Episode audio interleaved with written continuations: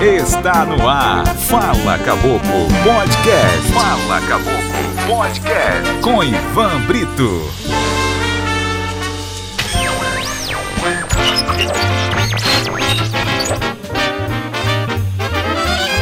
Olá a todos, sejam muito bem-vindos a mais uma edição do Fala Caboclo Podcast. Nessas primeiras edições, escolhemos abordar a temática da pandemia em Manaus e no Amazonas por meio de diversos pontos de vista de quem esteve direto ou indiretamente envolvido. No primeiro episódio, o fotógrafo Rafael Alves compartilhou conosco um pouco da sua vivência de todos esses meses registrando imagens sobre a pandemia do Covid em Manaus. Se ainda não ouviu, você pode acessar o feed do Fala Caboclo Podcast na sua plataforma preferida e conferir.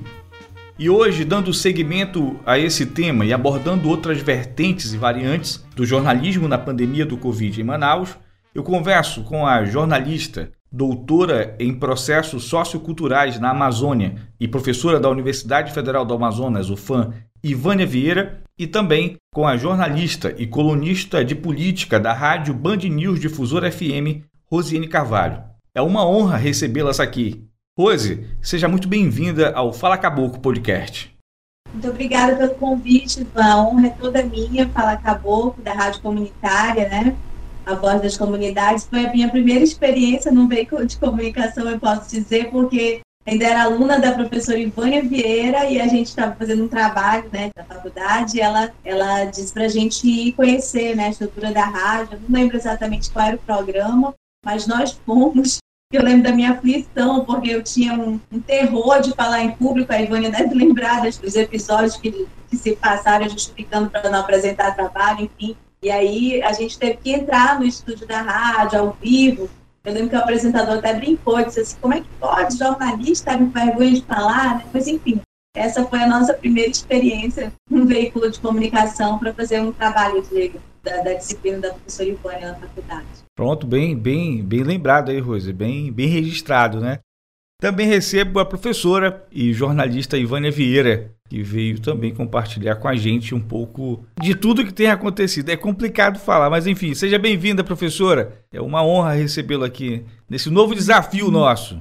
Eu agradeço, é um prazer falar com você, é um prazer é também está nessa lista aí de convidadas né, para uma outra modalidade de programa que você inaugura, que ainda é bem recente e da maior relevância. Né? Os podcasts nos permitem aguçar aí um processo de escuta. E é interessante, a Rose agora relembra dessa primeira experiência com a voz das comunidades. E esse programa, ele, ele nasce dentro da voz, aí ele ganha corpo e raiz a partir do Jorge Teixeira.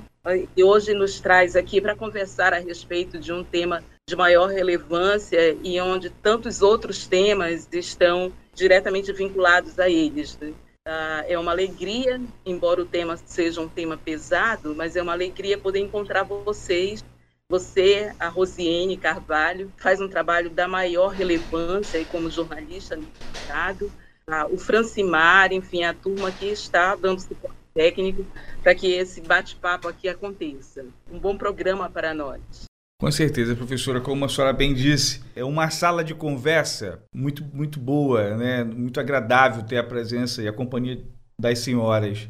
Porém, o tema é um tema que dói, mas que nós precisamos mexer nele para que a gente entenda algumas coisas. E é sobre isso que eu quero contar com o compartilhamento de vocês, sabe?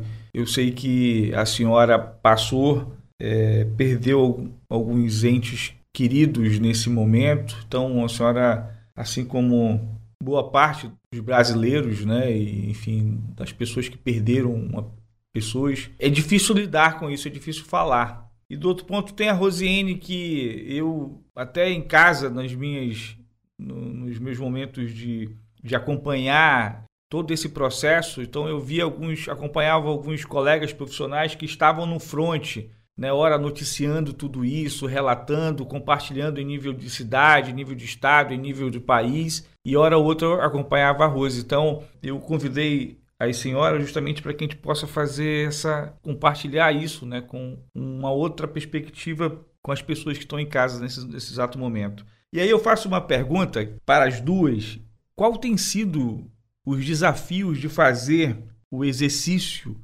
do jornalismo nesse momento né, de pandemia, nesse momento dessa crise mundial sanitária que nós jamais imaginaríamos que pudéssemos passar no meio de tanta tecnologia, no meio de tanta informação, a gente jamais imaginaríamos que nós iríamos enfrentar uma situação como essa. Eu queria que as senhoras falassem sobre os desafios, porque não é só um, né? São vários desafios em fazer jornalismo, seja em noticiar ou seja ensinar, né? Porque a turma também que está na, na, academia é, é decifrar, entender isso, está sendo um, um, desafio e tanto para todos nós, né?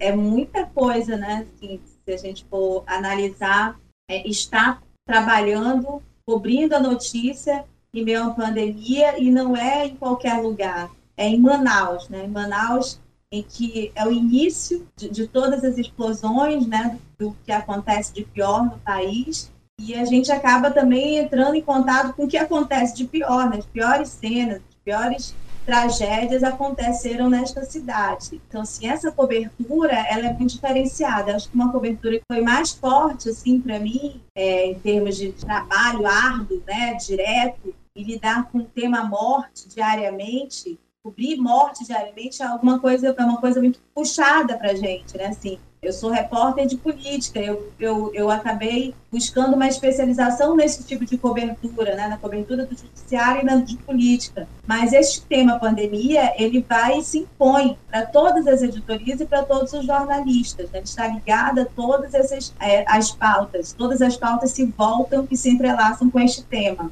Para além disso, eu faço um trabalho também que é uma cobertura nacional para os veículos nacionais, que eu, eu acho que é uma experiência que eu gostei de fazer e estou é, trabalhando com isso neste momento. Então, naturalmente, eu também sou procurada para fazer esse tipo de cobertura, né? Então, o que acontece? Fazendo um paralelo, uma cobertura que eu achei muito pesada, que existiu bastante, foi a de massacre de presos em 2017, né, Ivan? Então, assim, é, eu lembro que aquilo não parava mais, aí era 50 e poucas mortes no dia, daqui a pouco eu transfere eles lá para centro, mas não sei quantas mortes, eram mortes muito cruéis, eram coisas muito fortes, mexiam, mexem com o emocional, você lidar com o sofrimento das famílias, né, com o que há de pior, né, na, na natureza humana e tudo mais. Eu lembro que aquilo mexeu bastante comigo, emocionalmente, e eu busquei meus recursos de, de equilíbrio, evidentemente, para manter uma cobertura que eu considerava uma cobertura de imediato, né, de informações imediatas, que precisava, a gente estava na pauta nacional, é, e bem feita, bem apurada, né, bem escrita e tudo mais, da exigência do que se, se quer para esse tipo de cobertura. E para mim aquilo ali já tinha sido bastante pesado, né? Aí vem a pandemia, né? vem a pandemia com todos os detalhes, assim. Imagina que aquilo foram um mês ou duas semanas muito intensas, mas em um mês também de cobertura, mas duas semanas muito intensas diárias, né, de cobertura de morte. A pandemia, ela traz uma outra perspectiva. Você ultrapassa um mês, dois meses de cobertura diária de morte, de desespero das pessoas, e no desespero naquele pico mais extremo, porque quando as pessoas, né, quando as próprias autoridades, é, médicos, enfim, aquelas pessoas que você busca o recurso é, de amparo, quando essas pessoas buscam um jornalista chorando, desesperado, dizendo só temos vocês, é, é que algo muito ruim realmente mexeu, né? Alguma coisa muito ruim está acontecendo neste processo. Então, esse é o tipo de cobertura pesada diária que nós passamos a, a enfrentar, né, com mortes. Para além disso, nós, como seres humanos, como você colocou aí, nós estamos inseridos nesse contexto. Nós somos jornalistas, mas nós não deixamos de ter família, né? Nós não deixamos de ter amigos. E além do sofrimento é, dessas pessoas, né, nas coberturas, que naturalmente isso já traz uma carga muito forte, nós também perdemos amigos, nós também tivemos familiares adoecendo, nós também tivemos que correr atrás de oxigênio para ajudar a nossa família ou de algum recurso para tentar consolar as pessoas, né? Então, realmente, é, nós chegamos a um, a um processo de sobrecarga, né? Sobrecarga de trabalho e também um, um adicional emocional muito forte. Eu acho que isso tem, é, são dados que a gente precisa é, não, não deixar de levar em conta neste momento. Aí há um dado paralelo a isso, que é o do nosso mercado de trabalho, né? A forma como nós jornalistas estamos sendo é, é, exigidos no mercado de trabalho, é, em relação aos pagamentos, em relação até a, a, a, ao que é fornecido pelas empresas que a gente trabalha, é, em relação à segurança, né? Segurança. Eu lembro que na primeira, na primeira onda, é, muitos jornalistas, e eu também estava inserida nesse contexto, é, não tínhamos ali é, uma proatividade dos veículos de comunicação no fornecimento de EPI, né? E assim, eu tratei de providenciar meus EPIs, assim, né? Porque eu não considerava que não poderia ficar de fora, mas eu já eu vi colegas trabalhando com segurança menor do que a, eu consegui é, movimentar, né, para que eu pudesse me sentir segura no trabalho. Aí eu não sei se eu estou é, abarcando tudo, mas tem um outro dado também que eu considero que é das condições de trabalho também, nós mulheres, né, acho que é, é inevitável você não, entender, é, não deixar de perceber que a pandemia trouxe para as mulheres, de forma geral, uma sobrecarga muito grande, né? Para quem trabalha de home office, era mais trabalho. Nós, jornalistas, passamos a ser muito demandados, né? Horas, muitas horas de dedicação ao trabalho. E aí tem a sobrecarga da casa, porque você vai ter que teve que realocar, reorganizar a sua rotina diária, né? Com as, as, as atividades domésticas, manter a casa abastecida significa que você vai sair para comprar e voltar, e aquilo exige um tempo de locomoção que às vezes o trabalho vai sendo apurado também em paralelo a isso, dar atenção integral para o filho, virar professora também. Então, assim, realmente é um acumulado de situações é, que tornam tudo muito mais complexo, muito mais diferenciado para esse momento. Eu estou traçando, assim, em linhas gerais, uhum. né, os, os, alguns dados, mas é claro que há uma série de detalhes da realidade dos fatos, não da realidade pessoal, mas da realidade dos fatos, que é, eles merecem também muita atenção no debate trazendo só um viés do que eu consigo perceber do trabalho do jornalista nesse período. claro que teve colegas, tiveram colegas nossos que tiveram outros enfrentamentos, que adoeceram, né? Que também tiveram dificuldade de atendimento. Colegas nossos que, infelizmente, não conseguiram ser atendidos, adoeceram por outros fatores, mas é, sendo jornalistas também não conseguiram atendimento e morreram, né? Então, assim, existe aí toda uma, uma série de questões envolvendo a nossa atividade nesse período. Professora. Realmente há um elenco de, de questões que a Rosiane Carvalho traz aqui para refletir. O meu sentimento é de que nós não conseguimos ainda é, e vamos levar algum tempo para tentar compreender o que aconteceu nas nossas vidas com essa pandemia que ainda está acontecendo e, uh, e com essa tragédia, né, que, que eu falo sempre assim, que para mim está muito claro, que ela foi uma tragédia socialmente construída aqui em Manaus. Ela não foi uma tragédia uh, realizada por outros fatores, mas pela ação do homem que possibilitou construir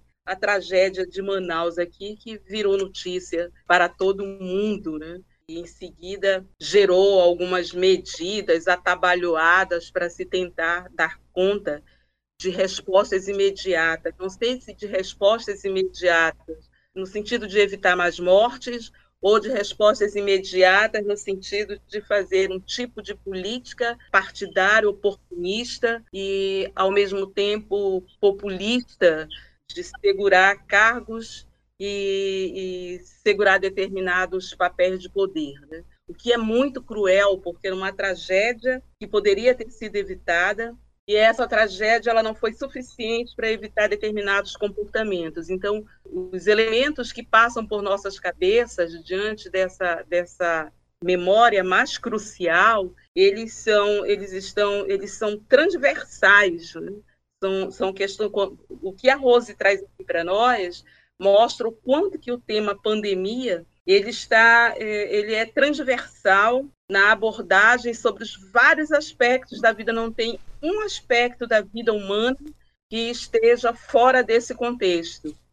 Nenhum aspecto nem para aqueles que faturaram muito que se beneficiaram muito com esta tragédia e nem para aqueles que foram e estão sendo vítimas da tragédia nós estamos ainda com dados muito altos, em torno de adoecimentos e de morte nesse país. Vamos chegar a 400 mil vidas perdidas. Né? Possivelmente Manaus ultrapasse, o Amazonas ultrapasse a 13 mil. Aí nós lidamos com um dado. Até que ponto esses números conversam, sensibilizam? É, há um certo valor que nos é ensinado, de uma certa estatística, que ela tem que servir para alguma coisa. E alguma coisa no sentido da tomada de providência de construir uma memória imediata que, no caso da pandemia, não serviu para a tomada de providências.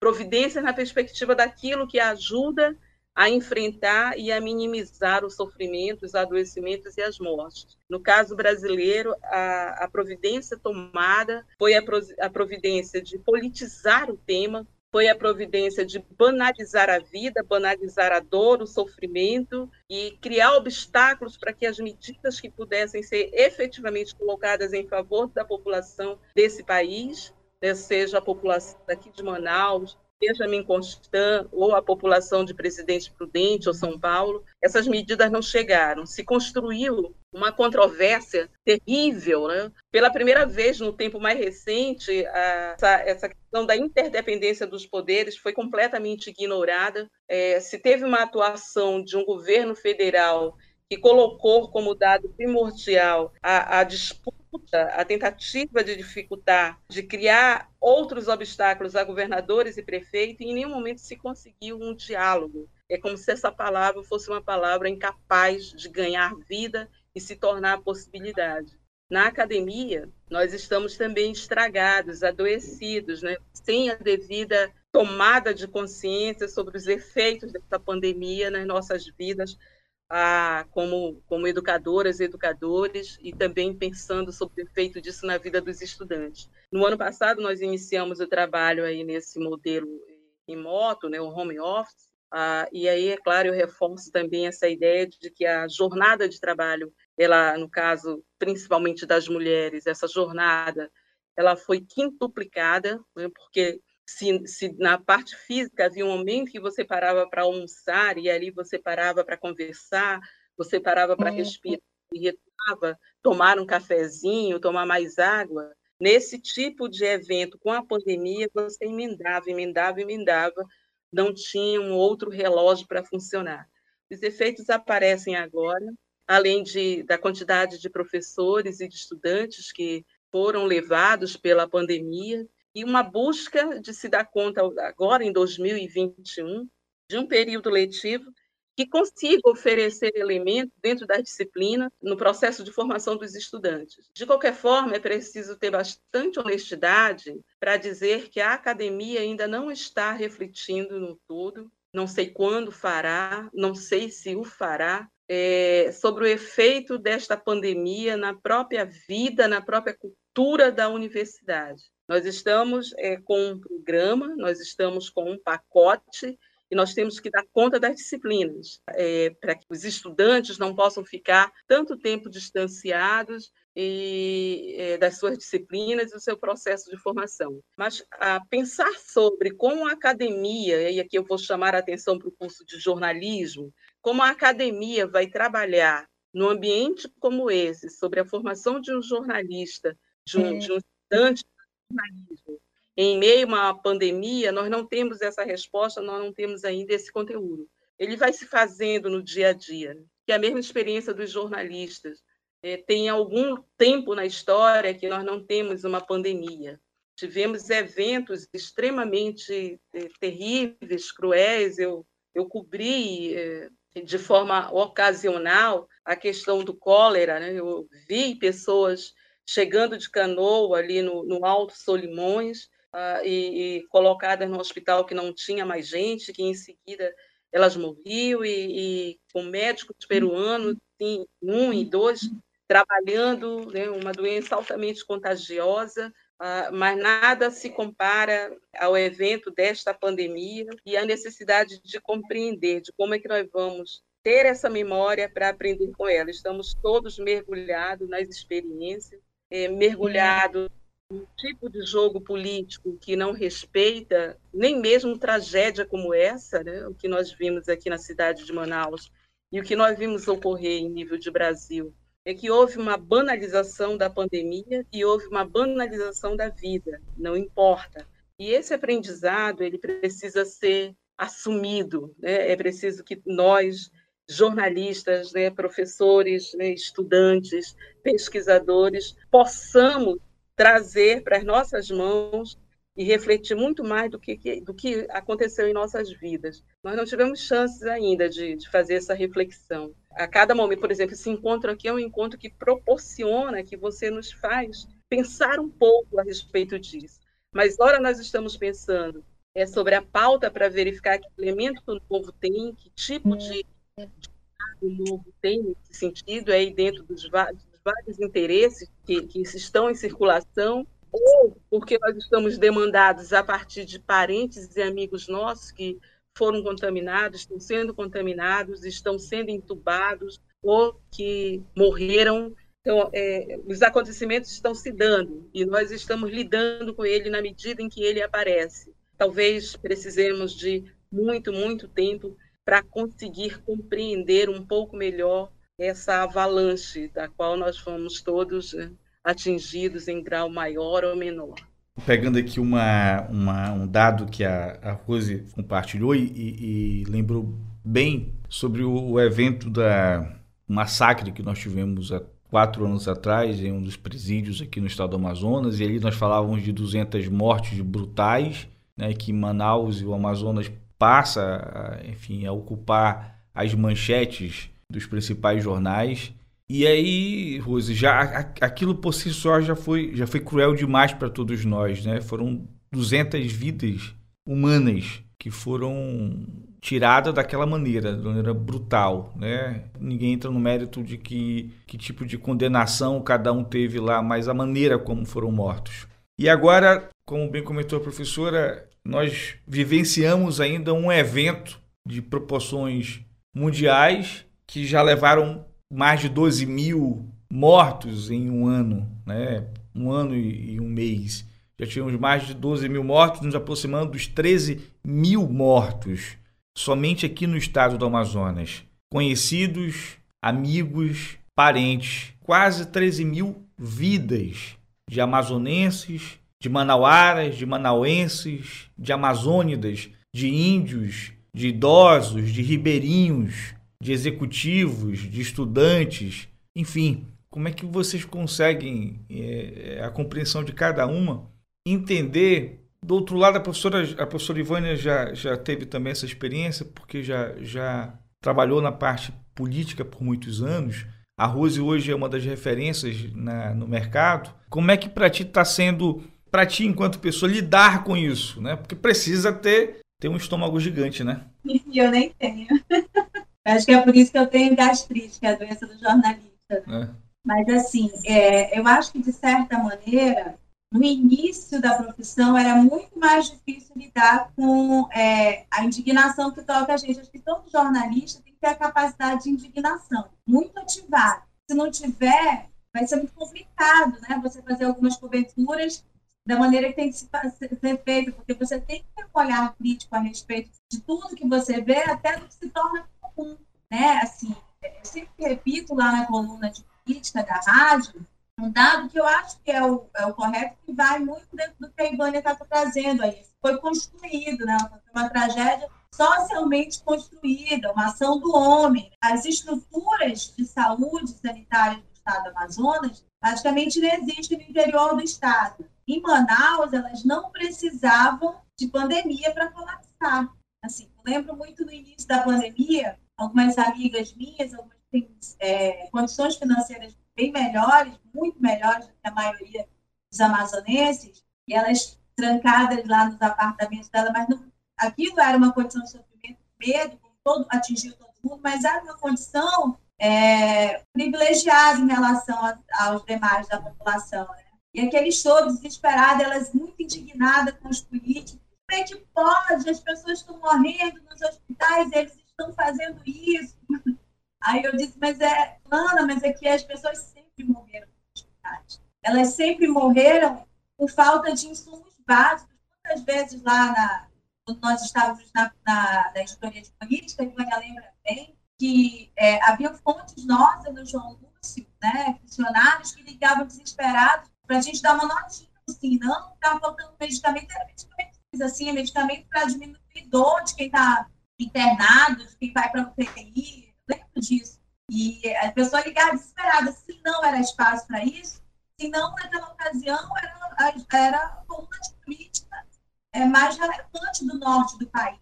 A gente, eu lembro que o Neuton falava que não era lugar nem para vereador, assim, não, né? Porque era um espaço altamente disputado, de alta audiência. Mas a gente precisava se incomodar, né? Atender aquela, aquele desespero daquela pessoa. Então, a gente dava uma notinha no pinga-fogo, dizendo que faltava, ligava para o secretário e tudo mais, e no dia seguinte a funcionária ligava dizendo, olha, chegou o medicamento aqui. Né? Assim, como é que pode, naquela condição, faltar medicamento básico? Mas naquela condição, as pessoas já morriam sem, sem coisas básicas, sem acesso ao, ao tratamento de saúde. Né? Então, assim, essas questões elas já acontecem no nosso Estado há algum tempo, e, de certa maneira, com a cumplicidade de várias instituições e de nós também, jornalistas, né? do jornalismo também. Porque quantas vezes nós nos dedicamos a fazer é, matérias é, frequentes nessa cobertura das pessoas que morrem sem atendimento na saúde. Não é uma frequência, né? É frequente a gente ir na delegacia de homicídios, né? Mas não é frequente a gente fazer da, da desestrutura da saúde, da nossa cobertura. Então, assim, essas condições, elas já, já existiam há algum tempo, esses processos que a gente vai entrando em contato, fazendo matéria, eles também já existem, já está inserido num círculo de, de contato direto com essas pessoas assim como abordagens, abordagens muito antiéticas, abordagens é, de tentativa de intimidação, tudo isso não deixou de acontecer na pandemia, né? isso não, não deixou de causar indignação. O que acontece é que é, a Ivânia talvez também, com certeza, é parte desse processo de amadurecimento, né? não que eu já esteja madura, mas talvez lá no início era mais revoltante, era mais difícil lidar com isso. Hoje eu entendo diante de tantas circunstâncias, a gente não vai poder perder energia com isso.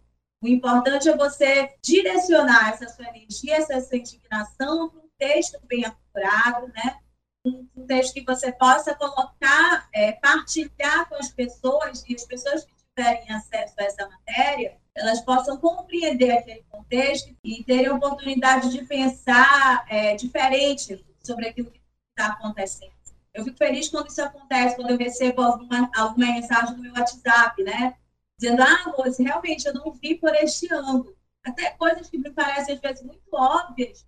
Como a gente é jornalista e está sempre nesse circuito de informação, algumas coisas acabam deixando de ser novidades para a gente, né? Mas às vezes quando, quando a gente traz novamente na coluna, algumas mensagens chegam nesse sentido.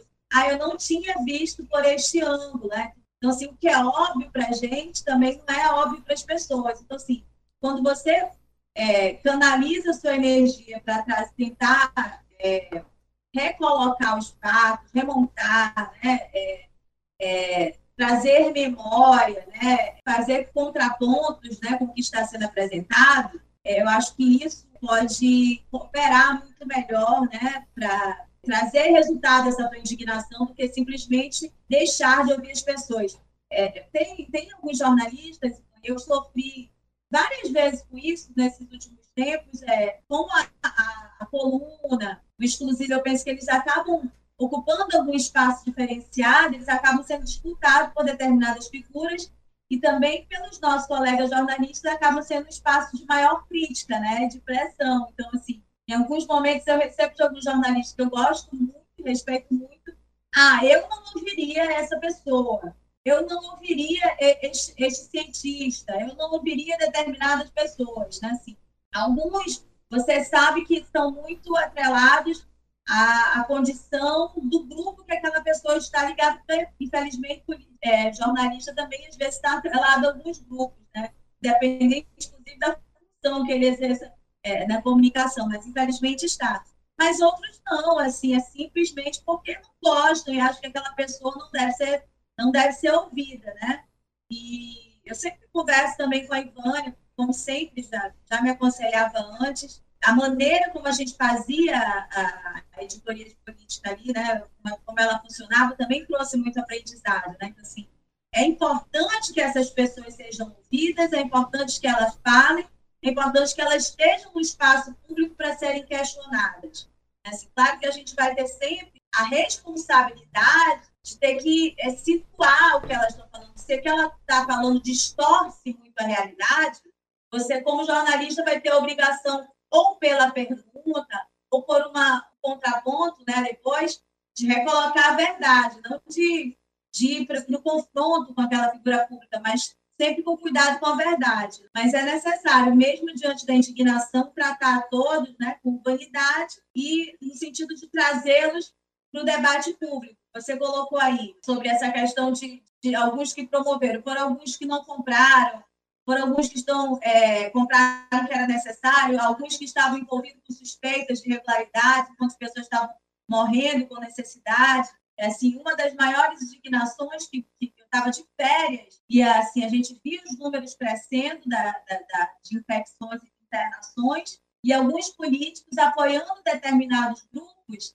para ir contra o decreto do governo, que era para fechar, fechamento imediato, né, em função da calamidade que se mostrava inevitável. Mas alguns, é, acho que não dá para dizer que não tinham acesso à informação, eles tinham acesso à informação.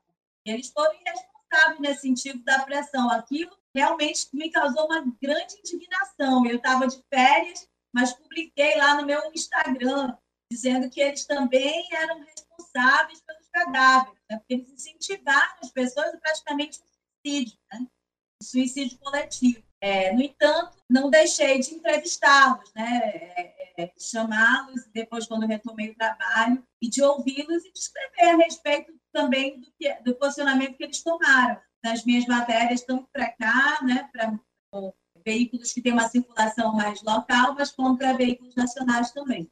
Professora. Dois pontos aqui que a fala da Rose me remetem. Um deles que eu vou chamar de. Eu fico pensando sobre um dos efeitos da pandemia é constatar como se aprofundou a, a cultura, escancarou-se a cultura do avião é, na questão da saúde. Há um determinado, uma determinada parcela da população aqui do Amazonas, né, que tem negócios fortes no Amazonas e em Manaus, que diante de qualquer problema, essa parcela pega um avião e vai embora. Então, é, dessa vez, alguns foram, mas muitos não conseguiram ir. Houve um determinado momento em que as dificuldades nas outras cidades, preferencialmente São Paulo, é, não permitiam que você pegasse o avião. Então, é, olha, se você tem condições, pega o avião e vai embora daqui. Esse é um tipo de cultura política que está posto aqui no estado do Amazonas e muito comum na cidade de Manaus. E nós precisamos, em função é, do, dos ensinamentos da pandemia, refletir e produzir textos, fazer aí narrativas enormes de como é que se dá essa cultura que fragiliza, que mantém com dificuldades a, e sob dificuldades, sob a negação, a estrutura do Sistema Único de Saúde no estado do Amazonas, secundariza essa estrutura, desvia valores enormes da verba pública para outras atividades e mantém as pessoas que necessitam desse sistema, aquelas que mais necessitam, nessa escala da decisão sobre quem vai viver e quem vai morrer. Há uma cultura e que a pandemia agora traz elementos novos nesse sentido. Aqueles que não podem ter acesso ao avião e a um hospital de São Paulo têm que se submeter a esse tipo de tratamento. A pandemia fez com que muitos pudessem submeter. O outro dado, fossem forçados, não pudessem, fossem forçados a se submeter a isso. O outro dado é o dado que eu vou aqui chamar de negociadores da morte. No ano passado, nós estávamos aí em meio a uma campanha política, exatamente no momento em que determinadas campanhas de tratamentos em determinados hospitais privados é, eram circulavam aí na mídia, mostrando o êxito desse tratamento e também, eh, mais tarde, várias pessoas foram saber o preço que precisava pagar para acessar esses hospitais. Há uma parte, se há uma cultura que trabalha no sentido da destruição do sistema único de saúde, de conseguir apoio né, a uma determinada elite da cidade, uma elite econômica política, também aqueles que negociaram, são os negociadores, os agenciadores da morte. Olha, se você não tem 50 mil, 100 mil, você não tem como entrar neste hospital. Pouquíssimas pessoas, porque nós sabemos que o estado de Manaus, é, a cidade de Manaus em particular, é uma das cidades onde a concentração dos recursos humanos é uma das mais perversas né, no Brasil. Então, nós sabemos aqui o custo de ir para um hospital privado e quem é que pode bancar este custo? Como é que isto é bancado? Ora, esse tipo de campanha que circulou no ano passado, ele circulava exatamente quando rodava uma campanha pelas eleições municipais. Essa é uma atitude criminosa. Nós precisamos, eh, então, pensar sobre a função dos poderes instituídos e fazer com que é, seja restabelecida a condição de instituição desses poderes. O poder legislativo, o poder judiciário, o poder executivo precisam ser pressionados estrategicamente no sentido de retomarem aquelas questões que estão consagradas pela Constituição. O que se viu foi um grande mercado em cima do drama, da dor e da morte um grande mercado que gerou lucros quase todo dia, né? e vocês que estão aí trabalhando aí direto no jornalismo,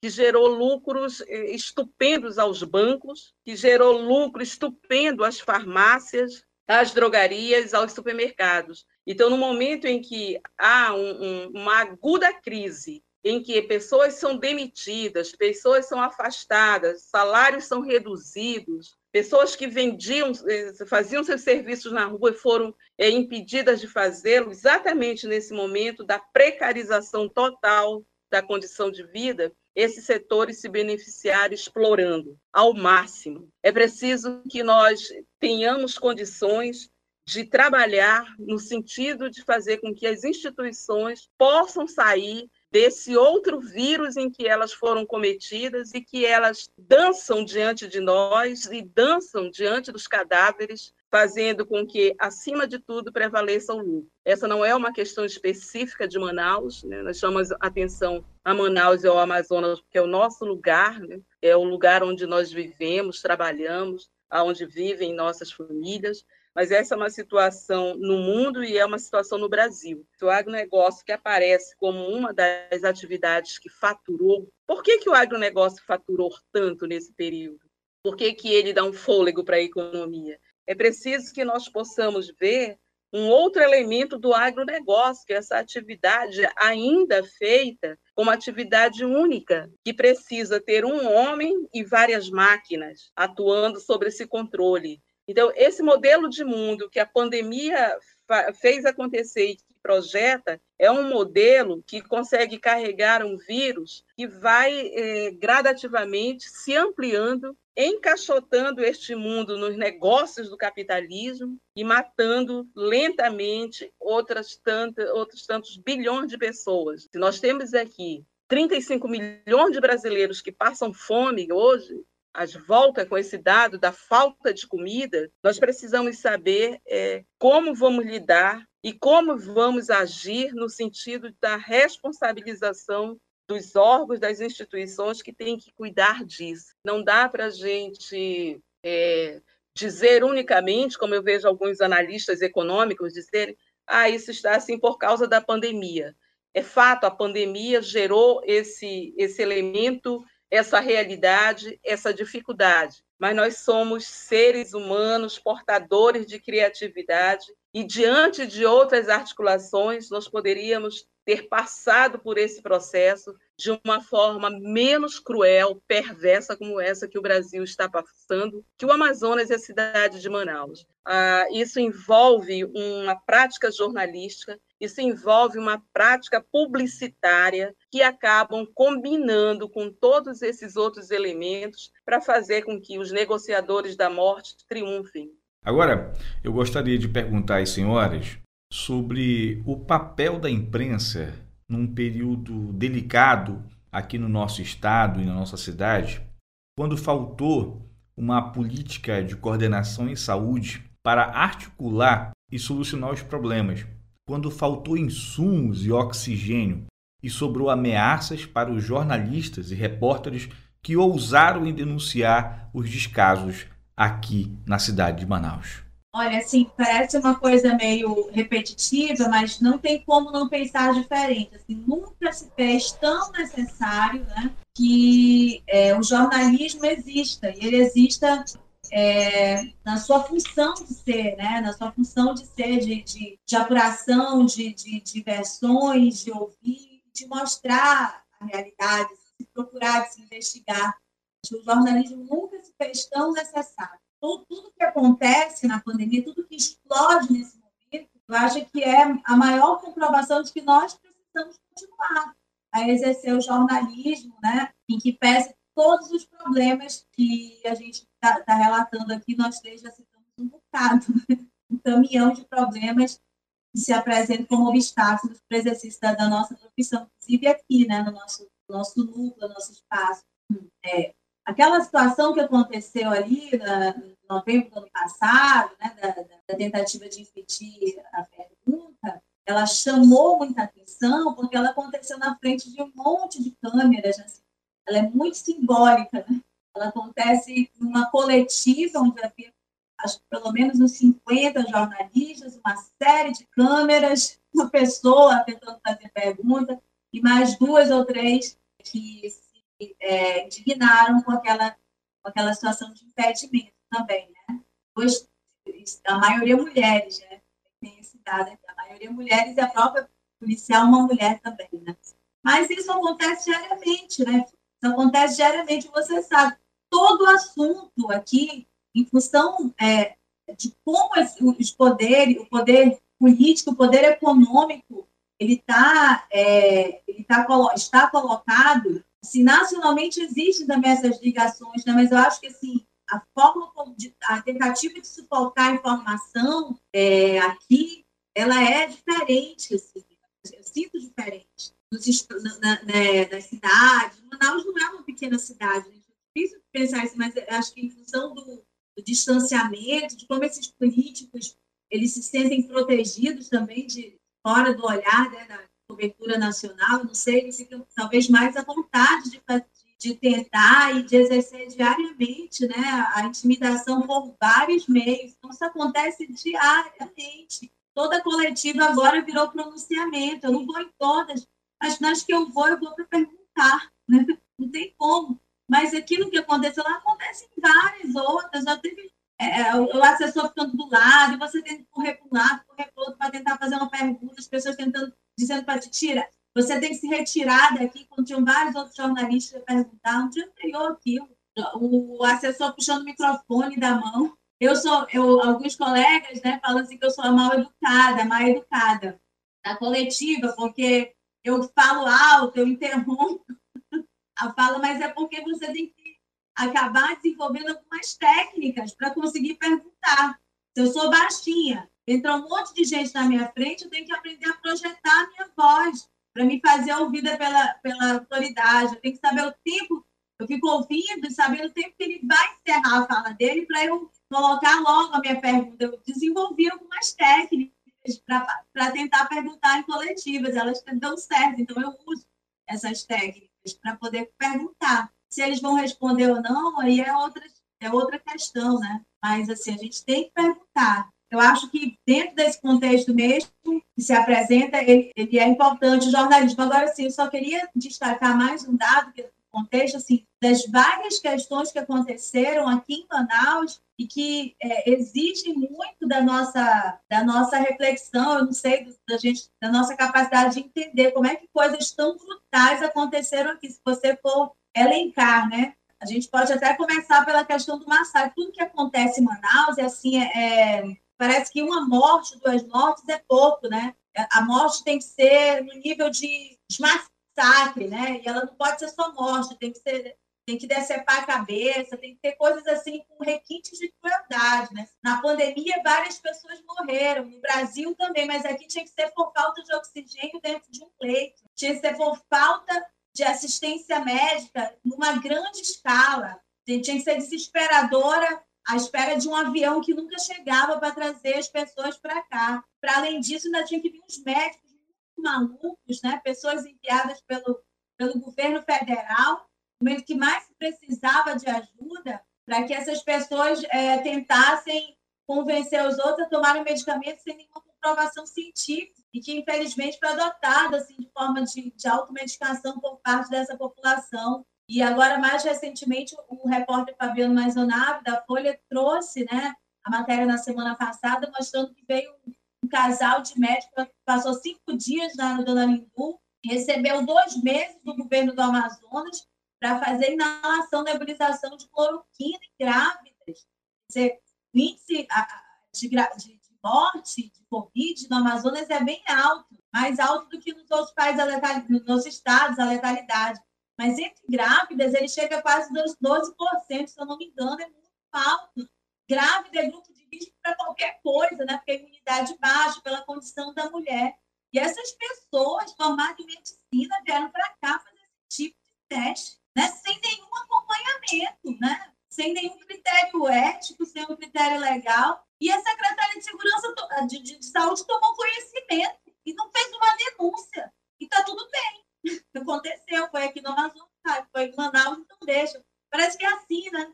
Parece que é, é assim, tudo aqui precisa ser muito pior.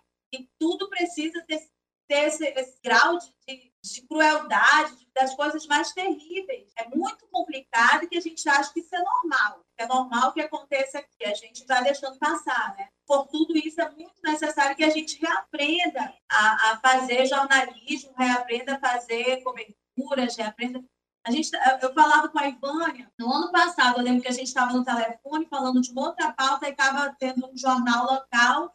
O assunto do dia era o colapso do, do Delfim Aziz, primeiro hospital colapsado. Não tinha mais como internar a gente. Aí é, foi, a, foi o Fabiano Maisonavo, também da Folha, que deu essa matéria na Folha de São Paulo. E aqui a imprensa local começou a correr para um lado, correr para o outro, não sabia se colapsava ou não. Aí entra ao vivo o repórter frente do Delfim Aziz, e a âncora pergunta, e aí, fulana, colapsou ou não? Aí abre um painel do lado dele, daquelas projeções que eu consigo fazer em TV, e estava lá os números do dia. Ela disse, veja, Há nove vagas no Delfino Aziz. Não colapsou. Eu digo, cara, eu não acredito. Agora eu estou sossegado, porque para uma cidade de 2 milhões de habitantes, né?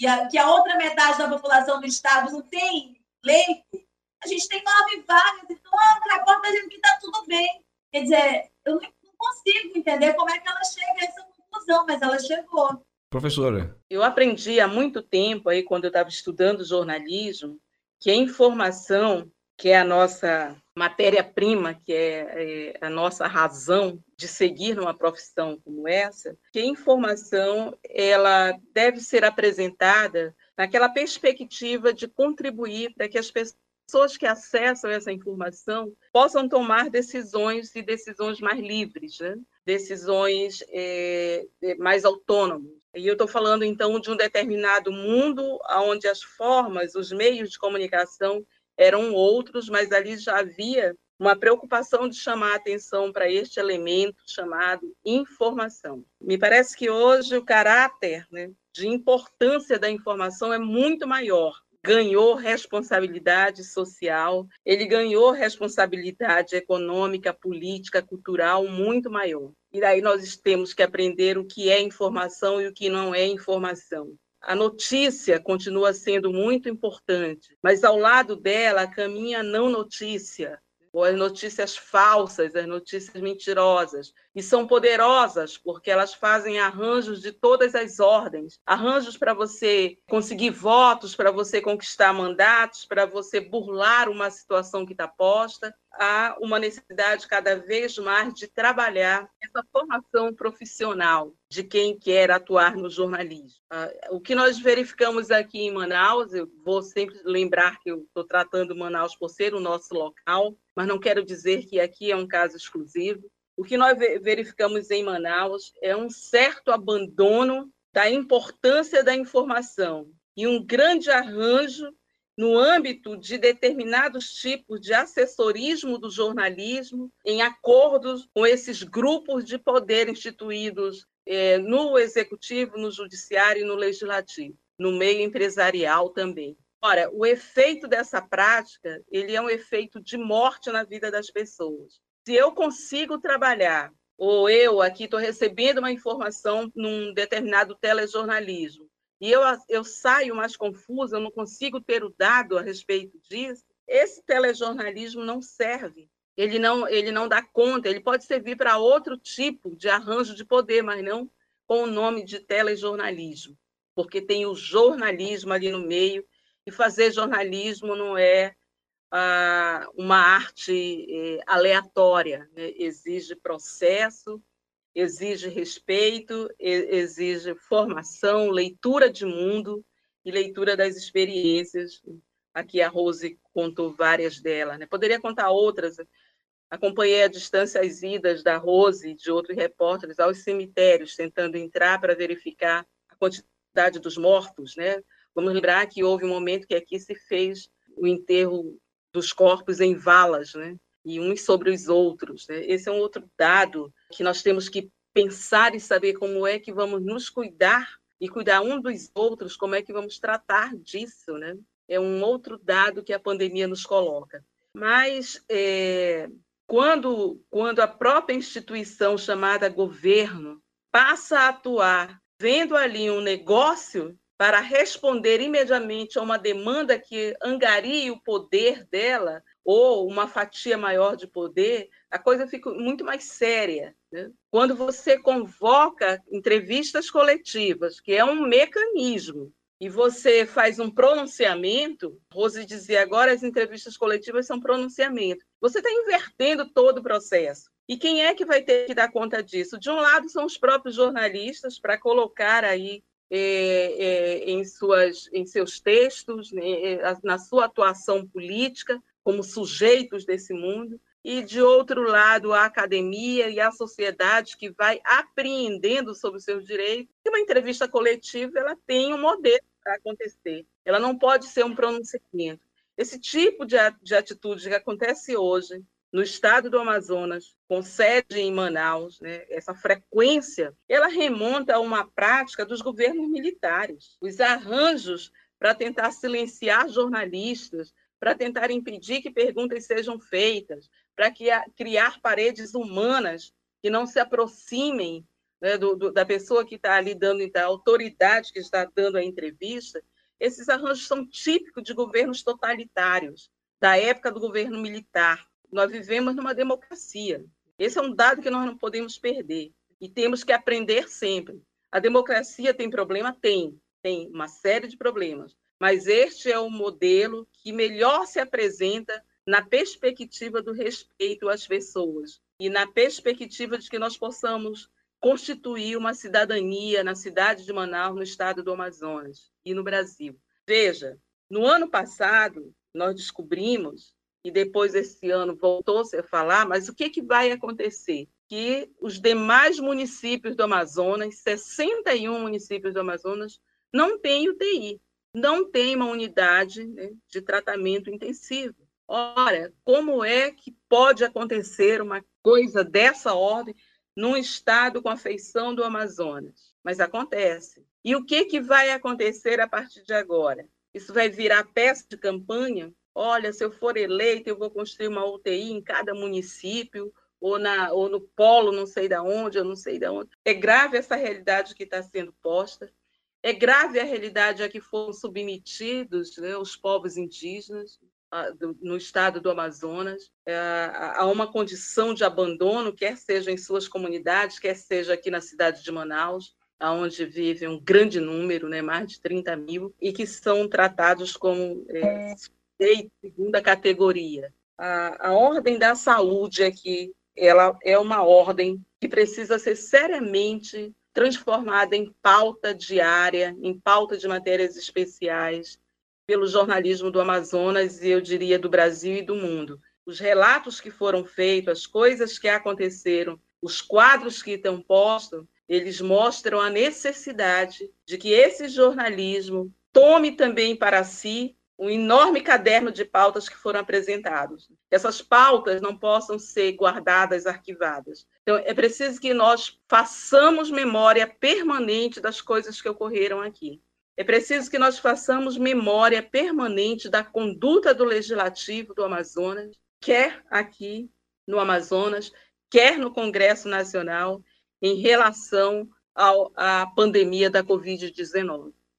Essa memória, ela é uma memória para perturbar, é uma memória para tirar da gaveta, é uma memória para confrontar, e ela também pode ser um, um certo de reorganizar a nossa perspectiva e de reorganizar a nossa atuação jornalística. Haverá sempre jornalistas adesistas que vão aplaudir, que vão dizer que é isso mesmo, que morreram os que tinham que morrer e que viveram os que tinham que. Haverá. Mas haverá uma maioria de jornalistas que está disposta a mexer né, com todos os riscos. Né? Nós temos um grande número de jornalistas espancados, assassinados. Né? Esta não é uma profissão de lazer, ela é uma profissão de alto risco e a pandemia mostrou mais uma vez esse dado, então nós temos o dever de pegar essas pautas e levá-las, empunhá-las, né? porque elas não só irão dar conta de um material de relevância para o jornalismo, mas também porque vão posicionar um jornalismo que precisa ser posicionado, Ivan. Pegando o gancho aqui do trecho da fala da professora Ivânia, que diz que é preciso fazer memória de tudo que estamos passando e enfrentando para, no momento oportuno, né, fazer as cobranças devidas a quem de direito. Bom, estamos chegando ao fim da nossa conversa. Eu quero agradecer imensamente, de coração, as senhoras por terem aceito o nosso convite e ter participado conosco nessa mais de uma hora de conversa. Peço também que vocês, é, além de depois de vocês fazerem as suas, o compartilhamento das suas reflexões, que vocês possam indicar né, um livro, uma leitura, um filme aos nossos assinantes aqui do podcast. Muito obrigado. Bom, eu agradeço muito esse espaço, Ivan. Muito obrigada mesmo. É muito bom sempre é, poder falar, no sentido de que a gente também vou fazer vou fazer um jornalismo hoje que é um jornalismo home office isolado, né? Assim, eu já fazia isso desde 2016, eu trabalhava no home office, mas é uma redação que é eu comigo mesma e aperreando a Ivânia pelo WhatsApp, alguns jornalistas que eu considero mais próximos, né? E na medida do possível eles conversam comigo também, mas isso é um ambiente que eu já não disponho como, como tinha antes na redação. Então, para mim, é maravilhoso quando eu posso ouvir, participar, falar, conversar, porque é, é como a gente sara também algumas situações né, que a gente vai vivenciando e também quando aprende. Essa última frase da Ivânia, para mim, foi muita, não teve, vou deixar anotado aqui que essa não é uma profissão de lazer, é uma profissão de alto risco, uma coisa que as nossas, nossas famílias, nossos amigos não entendem também, né? Da gente, por que, que a gente faz isso? Por que, que tu está fazendo isso? Por que, que tu não faz um concurso? Tu é tão inteligente, eu já ouço isso direto. Eu não sei nem responder, assim, sabe? Porque eu decidi ser repórter, né? Por enquanto eu quero ser repórter, quando eu tiver força. Bom, mas eu acho que a gente não pode mais se alongar. É, eu vou dar uma dica de livro que eu, do livro que eu estou lendo agora, que é o livro do jornalista Rubens Valente, Os Fuzis e as Flechas, Histórias de Sangue e Resistência Indígena da Ditadura. É, é um livro reportagem, o Rubens Valente Acho que ele teve um trabalho muito grande de fazer uma revisão de vários documentos é, da época da ditadura militar. Ele também fez muitas entrevistas, visitas. Ele deve ter se dedicado muito tempo, trabalho bem minucioso. E o Rubens Valente já é um jornalista que eu lia os textos dele na Folha, achava assim, muito legais. Aí fui elogiá-lo para o Fabiano Maisonave, né? que é amigo, mas é fã também pela forma como ele fala. Ele disse, vou te dar um presente, me deu um livro do Rubens Valente, eu estou lendo aqui nos tempos de folga. E também agora estou é, assistindo a série que eu estou assistindo mais agora nesse momento é uma série chamada Borgen. Borgen, não sei como é que pronuncia. Tem no Netflix.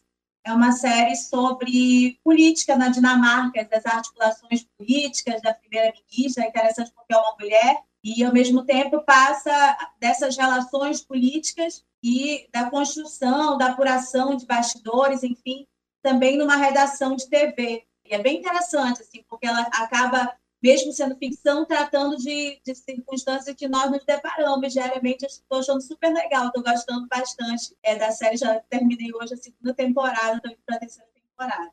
É isso. Muito obrigada. Professora. Quero dizer que as nossas trocas de informações ali, eu e Rose, são aprendizados mútuos. Né? E é muito bacana, é sempre muito bacana é, poder aprender cada vez mais nessa troca, né, nessas vivências. Né? Então, eu agradeço a Rose por manter este diálogo sempre comigo. Né?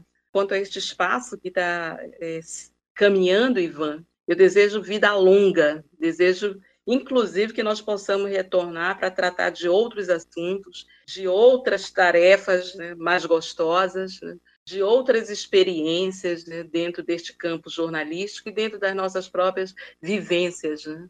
Foi, foi interessante trabalhar essa conversa de hoje, mostrar, no fundo, você, você vai passando um filme na sua cabeça e você vai vendo quanta coisa tem para ser descascada como é necessário descascar essas coisas. Né? nas várias é, feições do jornalismo para ficarmos com uma etapa de atividade do jornalismo. Há, ainda, ainda há outras. Né? Quero fazer aqui um destaque à luta das mulheres. Né? e das mulheres jornalistas, sobre as quais a Rose falou, mas a luta das mulheres de um modo geral. Eu lembro que quando tem sido um pouco este elemento, né, quando eu tento, vou ficando mais vulnerável, a dor está doendo demais, aí eu lembro ou entra em cena a luta dessas mulheres. Né?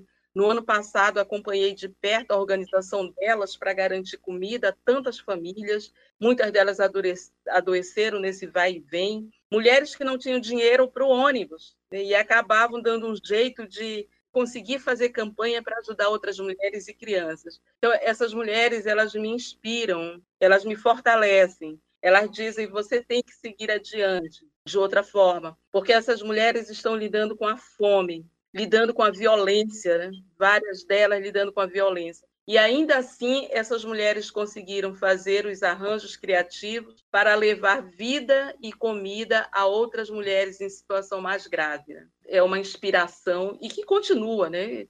É, e cada vez agora mais grave ainda. De outro lado, na, nós estamos no mês de abril, eu convido para fazer um passeio cultural de grande aprendizagem todos os, os ouvintes, quem puder acessar, a página da articulação é, dos povos indígenas do Brasil.